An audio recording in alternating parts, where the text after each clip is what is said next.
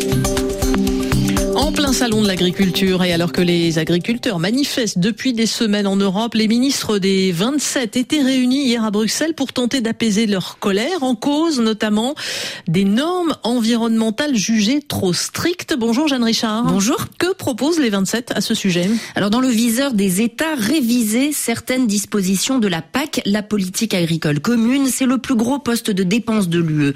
Plus de 58 milliards d'euros d'aides versées aux agriculteurs en 2022 le tiers du budget européen. Pour recevoir ces aides, les agriculteurs doivent respecter plusieurs critères environnementaux. Ce sont ces critères que les dirigeants de l'UE proposent d'assouplir. Mais ces mesures, Jeanne, ont, un sens euh, au niveau de l'environnement Elles sont utiles? Et oui, par exemple, les fermiers doivent normalement laisser 4% de leurs terres arables en jachère, c'est-à-dire ne pas utiliser ces terres pour leur permettre de reconstituer leurs réserves d'eau, en leur capacité de production, leur biodiversité. Mais pour de nombreux agriculteurs, ces surfaces inexploitées, ce sont des récoltes et des revenus en moins. Idem pour l'obligation de maintenir les prairies. Ces véritables puits de carbone sont capables d'absorber une partie du CO2 de l'atmosphère et de le stocker dans le sol. Les agriculteurs souhaitent de plus en plus les exploiter, les transformer en champs plus rentables que l'élevage. Problème, les prairies relâchent le CO2 quand elles sont labourées. Idem pour l'interdiction des sols nus, plus sensibles à l'érosion, lessivés par la pluie et plus vite desséchés par temps chaud. Or, les garder couverts signifie plus de travail pour les agriculteurs. Donc, Jeanne, l'Union européenne propose d'assouplir ces contraintes et de limiter les contrôles aux grandes dames, évidemment, des écologistes. Oui, car ces mesures sont là pour lutter contre le changement climatique, qui touche au premier rang les agriculteurs, ou pour protéger la biodiversité, essentielle à de bonnes cultures et de bons rendements.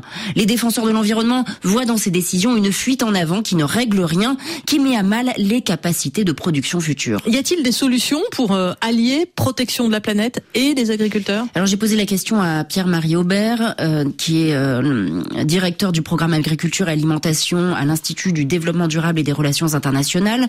Selon lui, il faudrait sortir de la logique du bâton avec toujours plus de contraintes et aller vers une politique de la carotte, récompenser les bonnes pratiques environnementales, aider les agriculteurs dans ces transformations et puis arrêter de se focaliser uniquement sur l'environnement face, on va dire, à la fronde du monde agricole, bah, la tentation est grande pour les États membres de se dire bon, on va réduire la taille du bâton comme ça à, assez peu de frais politiques. Hein, parce que c'est même ça la question que se posent les, élus, à, à, un coût politique relativement faible, je devrais pouvoir euh, régler une bonne partie de la colère euh, du monde agricole. Et effectivement, d'un point de vue agro-environnemental, c'est extrêmement problématique. Hein.